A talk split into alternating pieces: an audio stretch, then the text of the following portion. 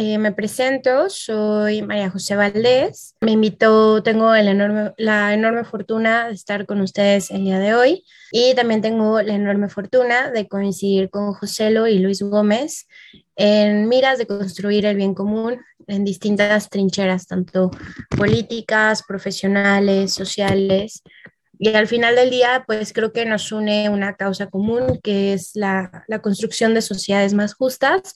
Y creo que esa es la razón por la cual estoy yo aquí el día de hoy. Y bueno, eh, podría eh, contarles sobre mi trayectoria, por dónde he trabajado, qué es lo que estoy haciendo actualmente, pero creo que vamos a perder mucho. Tengo entendido que la charla está programada para una hora y me voy a ir como directo. Ya en el Inter nos vamos a ir conociendo, les voy a ir contando un poquito a qué me dedico, cómo fue que llegué aquí y todo lo que hay detrás de estos dos temas que les voy a ir compartiendo entre hoy y la sesión de lunes. Y bueno, vamos a hablar hoy puntualmente, eh, en la imagen dice liderazgo de la ética, desde la ética del cuidado, pero antes de hablar de la ética del cuidado, quiero que veamos más bien puntualmente qué onda con Iberoamérica, por qué nuestros países hermanos son parte de Iberoamérica y cómo esto nos une en lazos y cómo es necesario que haya líderes en esta región del mundo. ¿Sale? Les voy a hablar un poquito. Les comentaba hace unos, eh, hace unos momentos que hace unas semanas tuve la oportunidad de estar en Madrid y en una de las visitas diplomáticas que tuve la oportunidad de hacer, visité la Secretaría General de Iberoamérica.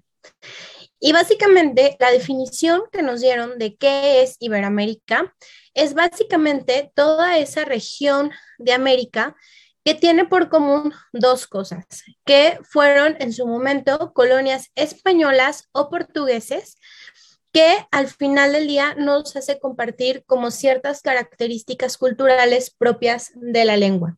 Todos los países que conformamos Iberoamérica somos países que tenemos dos cosas en común. Aparte del tema cultural, hablamos o el español o el inglés.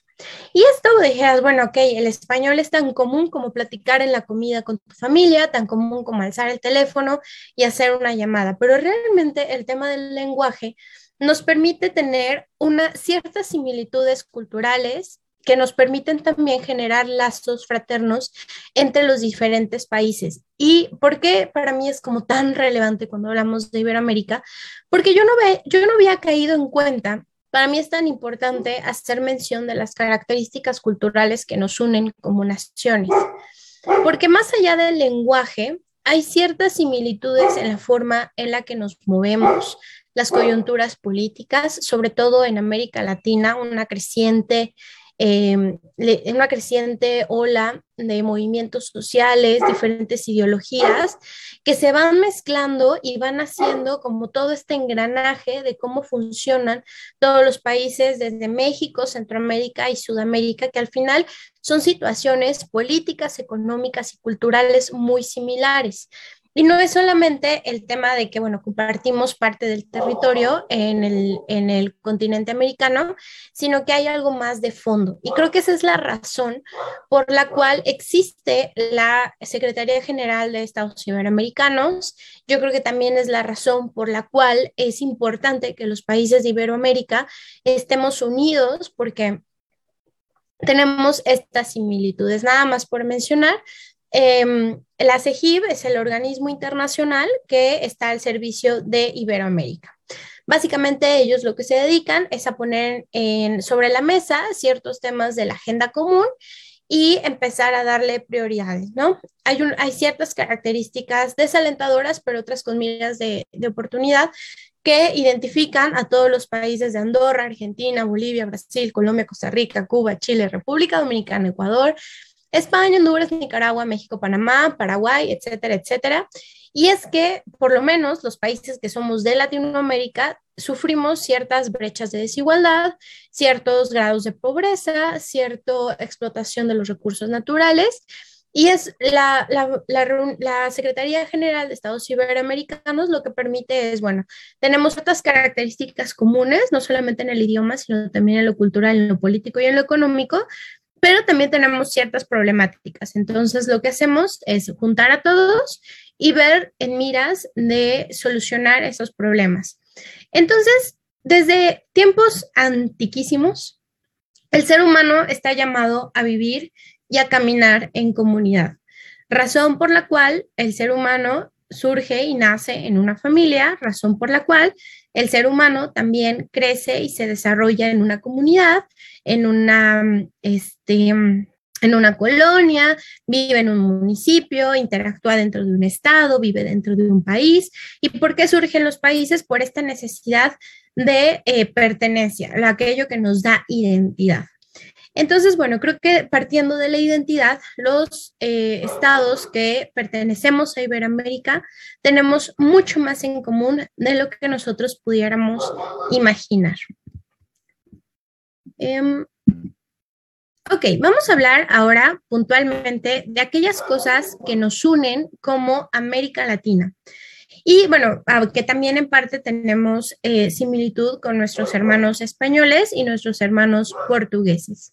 Según Jesús Manuel García, que fue el secretario de Estado de la Cooperación Internacional y para Iberoamérica, en América Latina es una comunidad que comparte estos mismos rasgos que la definen. América Latina no solamente comparte la lengua, también comparte la cultura, la historia, los lazos de sangre, la democracia y el mercado.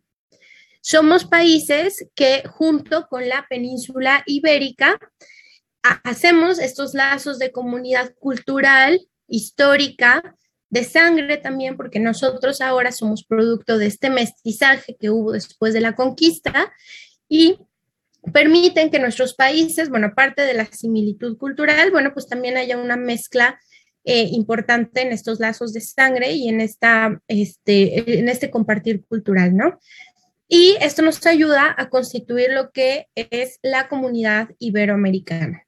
El español, ahora aquí es importante, quiero que, vean la dimensión de aquellos que somos em, hablantes del español.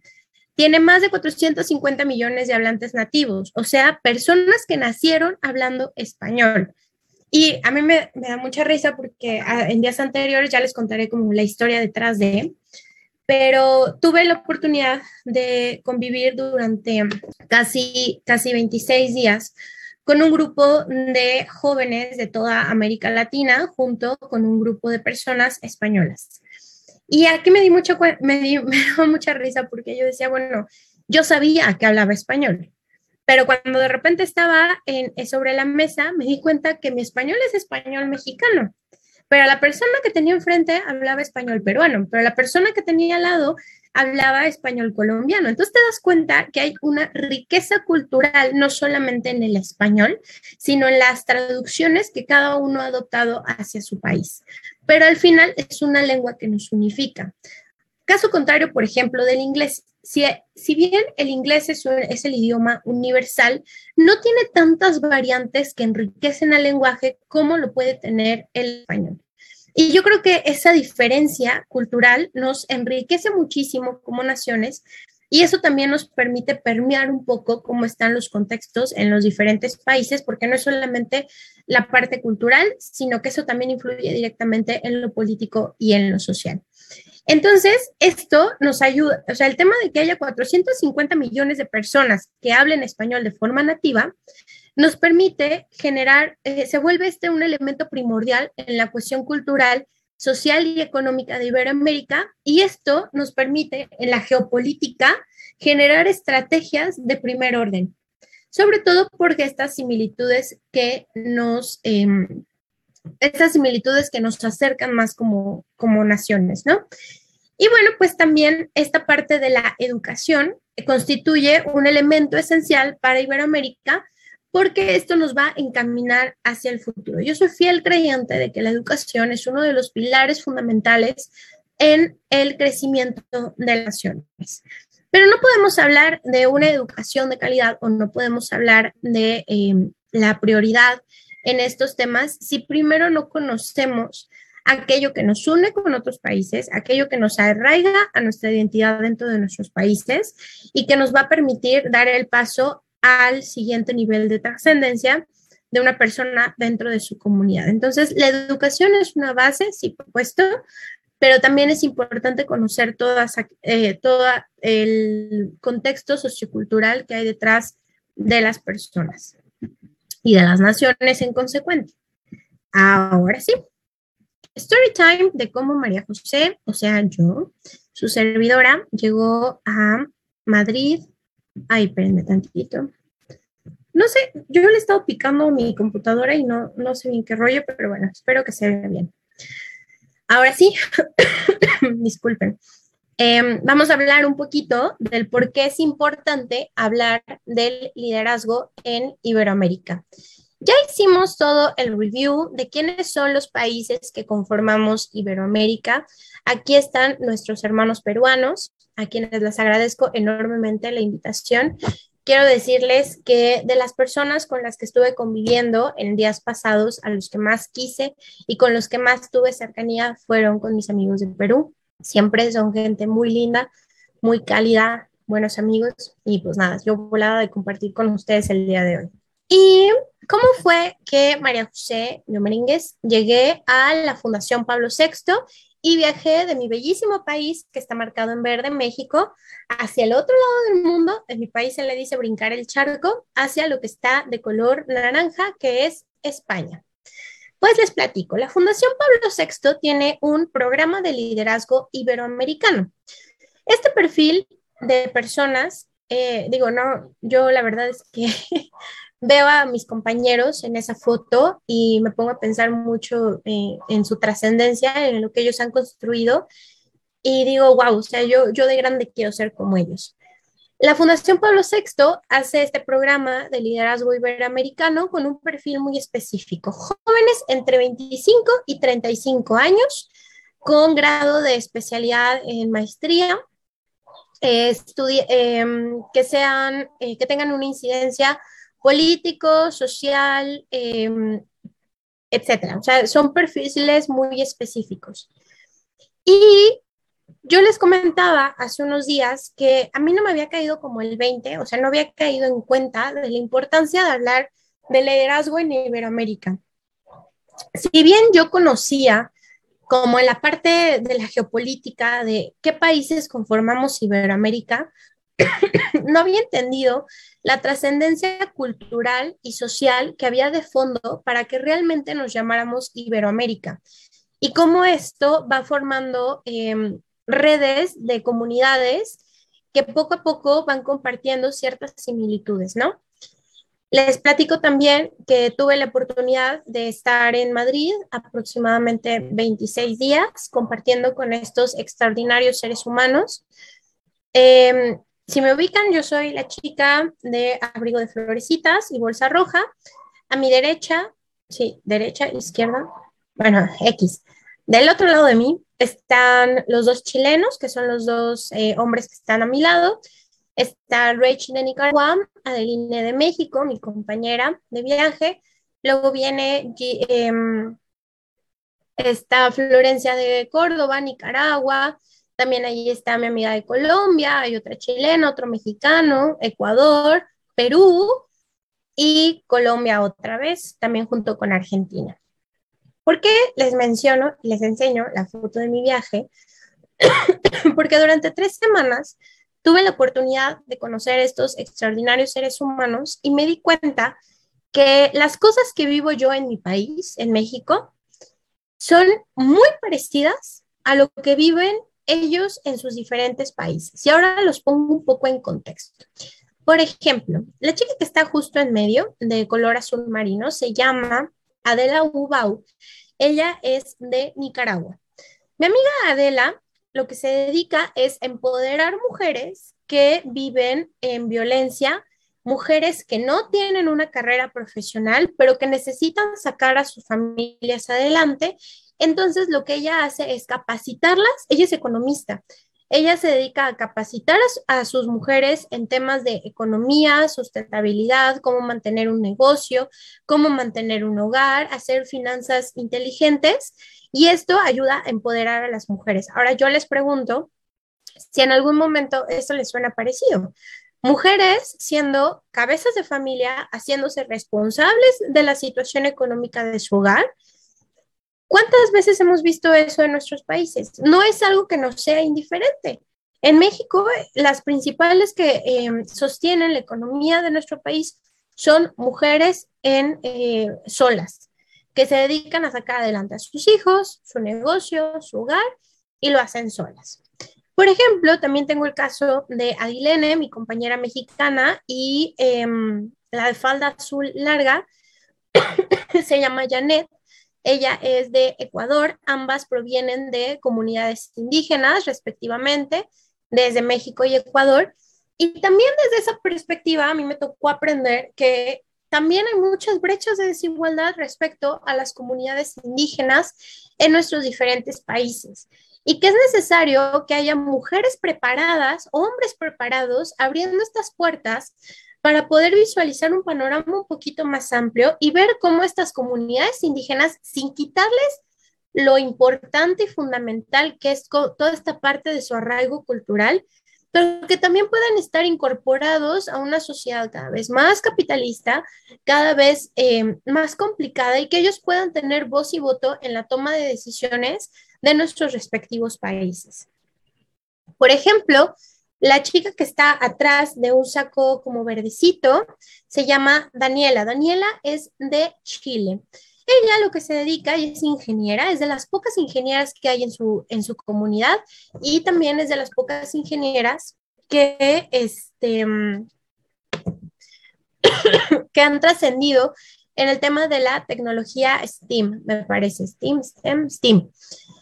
¿Por qué hablo de Daniela? Porque Daniela es de las mujeres pioneras en Chile en la ocupación de la tecnología para la generación de prótesis y aditamentos para personas con problemas de discapacidad, pero también con problemas auditivos. Ella se ha dedicado a armar robots y armar tecnología de fácil acceso para personas que tienen problemas este, auditivos y que tienen alguna discapacidad o que alguna de sus extremidades está ausente. Es de las pocas mujeres que existen en Chile, con la edad que tiene, que se ha dedicado a dar conferencias sobre la incorporación de las mujeres al área de las ingenierías y de la innovación tecnológica. Atrás de ella, el chico más alto, se encuentra eh, Calaumari. Calaumari es, una, es un investigador mexicano, se impresionarían de su edad, el brother tiene 32 años y es una eminencia, es un genio. Mi compañero Calaumari a lo que se dedica, disculpen porque tengo una tos, regresé un poco enferma del viaje y no se me quita, pero bueno. Eh, Calomari, él se dedica a hacer una investigación sobre células cancerígenas para ayudar a la detección oportuna de ciertos tipos de cáncer. Él a lo que se dedica desde la biotecnología es a jugar con células cancerígenas para poderlas detectar desde una etapa temprana y poder así prevenir las complicaciones del cáncer. Gigi, por ejemplo, trabaja en comunidades eh, eh, pobres dentro de Buenos Aires. Mi amiga Tatiana de Colombia, la que está enfrente de cabello largo, bufanda eh, guinda, ella se dedica a trabajar en comunidades pobres dentro de Colombia. durante la pandemia se dedicó a resguardar y a proteger familias enteras con víveres y alimentos cuando éstas perdieron sus trabajos y no podían tener acceso a las canastas básicas. Mis amigas de Argentina, Gigi y, Florencia, me comentaban esta enorme, enorme desigualdad y esta enorme preocupación creciente respecto a la, em, ¿cómo se le dice? a la deuda, a la deuda nacional que tiene Argentina y cómo esto va devaluando poco a poco su moneda y cómo cada vez es más complicado vivir en Argentina. Pero son personas que se han dedicado a trabajar todos los días desde sus trincheras para seguir haciendo comunidad, para seguir trabajando a favor de sus comunidades, a favor no solamente de sus familias y, de su gente más cercana, sino que han buscado trascender más allá con base a lo que ellos conocen, con base a sus trincheras, tanto políticas como profesionales, para construir un país mejor en sus diferentes contextos de país, ¿no? ¿Y por qué es importante hablar de liderazgo en, Iberoamérica? Porque yo siempre lo he creído que de forma aislada, cada uno somos muy buenos.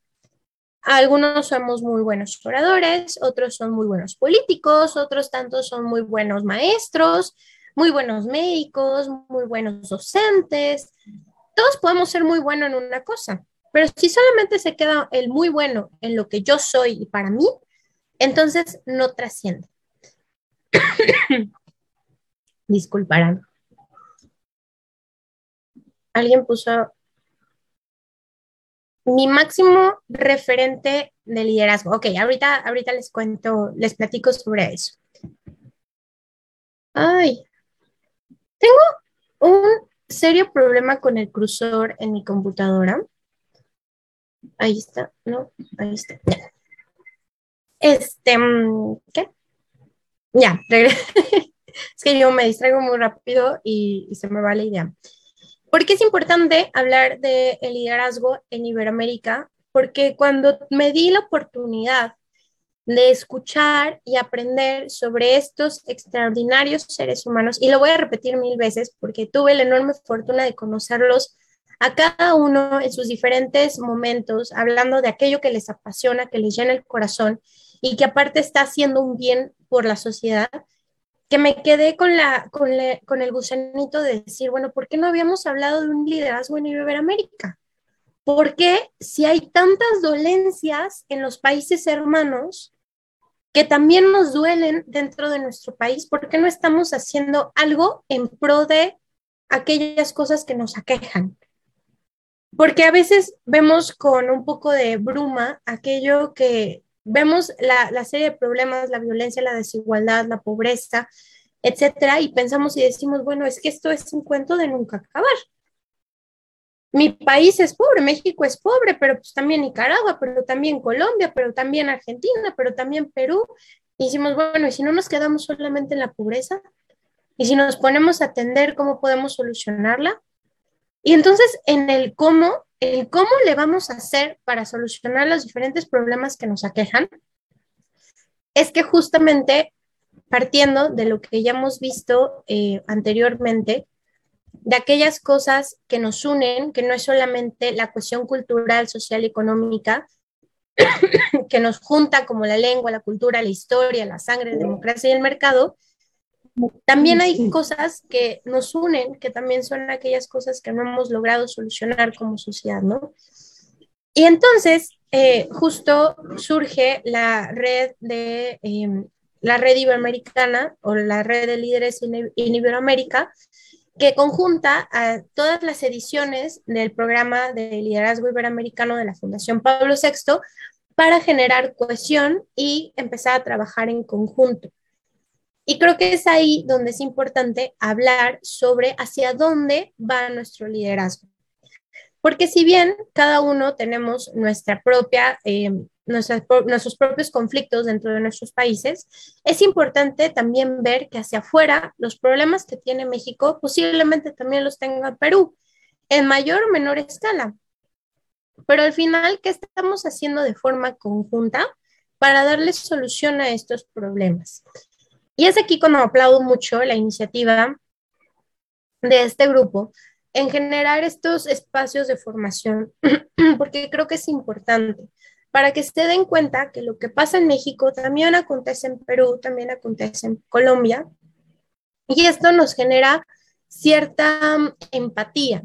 Y yo creo que la mejor forma de liderar adecuadamente es a través de la empatía, a través de la solidaridad en miras de la construcción del bien común y en pro de la dignidad humana.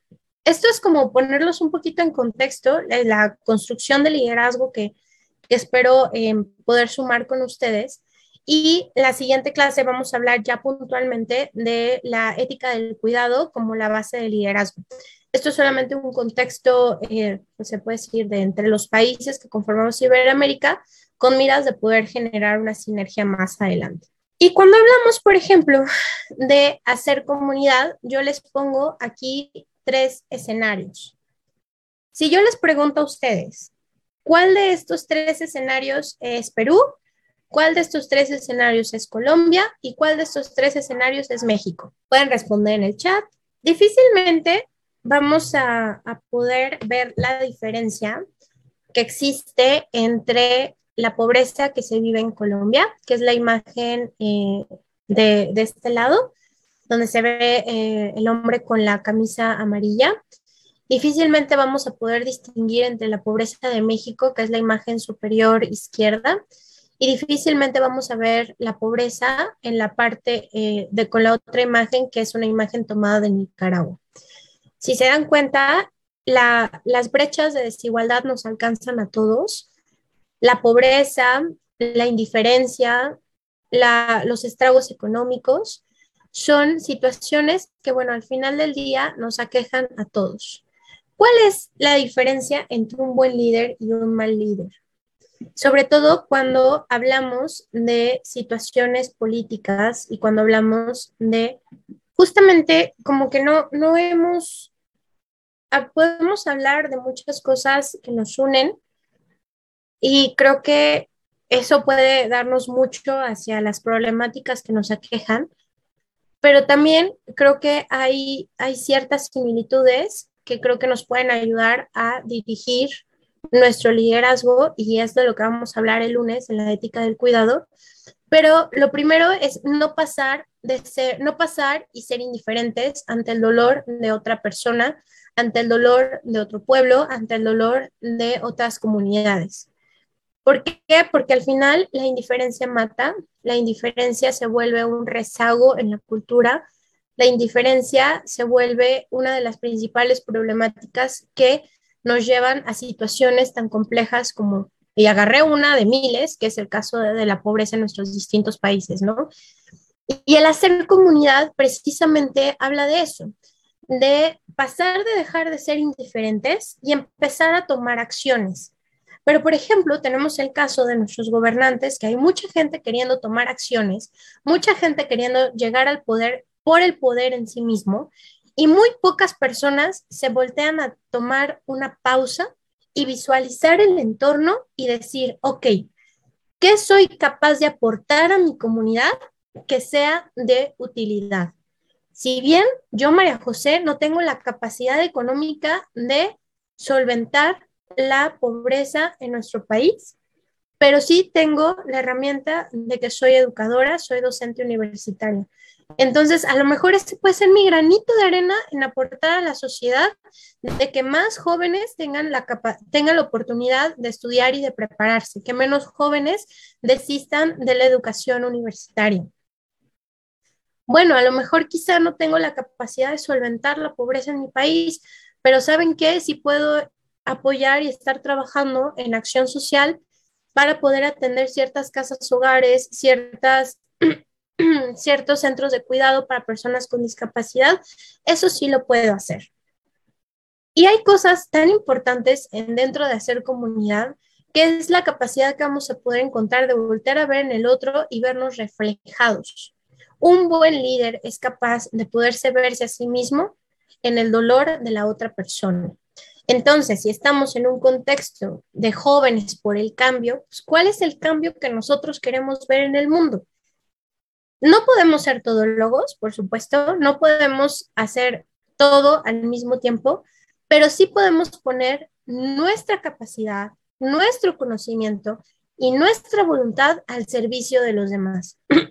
Yo siempre he creído que la vocación es servicio y el que sirve ama y donde hay amor, ahí está todo. Entonces, si ustedes están llamados a generar un cambio en sus comunidades, lo primero es no pasar indiferentes y la segunda es poner su vocación, aquello para lo que fueron llamados en esta vida y ponerlo al servicio de los demás.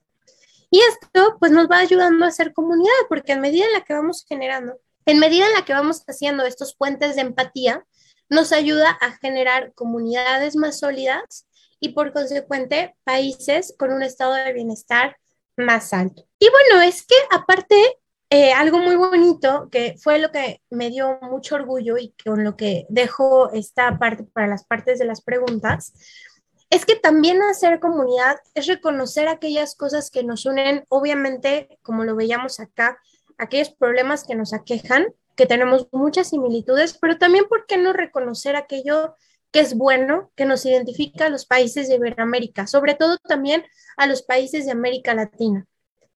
Cuando hablamos de América Latina, hablamos de colores.